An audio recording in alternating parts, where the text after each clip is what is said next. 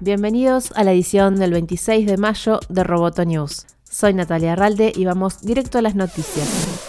Facebook anunció que adoptará en forma permanente el trabajo remoto. Su CEO, Mark Zuckerberg, dijo que la red social comenzará a abrir agresivamente la contratación a distancia en julio y que espera que la mitad de su fuerza de trabajo haga su tarea fuera de las oficinas de Facebook en los próximos 5 a 10 años. La compañía mantendrá los planes de contratar 10.000 ingenieros y empleados de producto este año y dijo que construirá tres nuevos centros en Atlanta, Dallas y Denver, donde los trabajadores remotos de esa zona podrían reunirse ocasionalmente a modo de mantener la comunidad. Si bien Twitter anunció a principios de mes la posibilidad de continuar con trabajo remoto, esta medida de Facebook es muy significativa ya que la red social emplea a 50.000 trabajadores.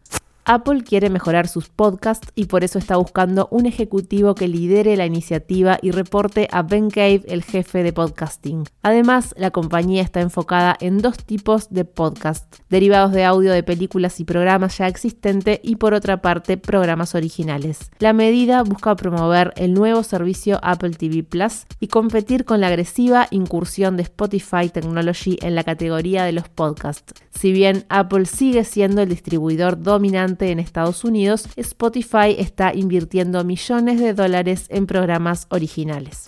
El mítico Pac-Man cumplió 40 años y como parte de la celebración se anunció Pac-Man Live Studio, un título que se podrá jugar desde Twitch sin necesidad de consolas ni de descargas. El anuncio de Amazon Games y Bandai Namco es que solo habrá que navegar al canal Twitch dedicado al juego cuando esté disponible desde la web en los próximos días de junio. El modo clásico de Pac-Man Live Studio tendrá los laberintos originales, pero habrá otros modos y se podrá jugar con otras personas además de participar de una tabla de clasificación mundial. Twitch es conocido como un destino para ver videojuegos, pero Pac-Man Live Studio será el primer juego integrado directamente en la plataforma plataforma. Según informa The Verge, Amazon prepara su propio servicio de juegos en la nube, similar a Stadia, que se integrará con Twitch, lo que significa que en algún momento se podrá acceder a juegos con mayor intensidad gráfica que Pac-Man directamente desde un canal de Twitch.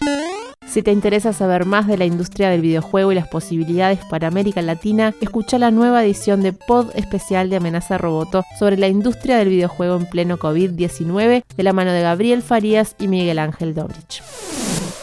Roboto News es parte de Dovcast. Te invitamos a seguirnos en www.amenazaroboto.com, arroba amenazaroboto y facebook.com barra amenazaroboto. Hasta la próxima.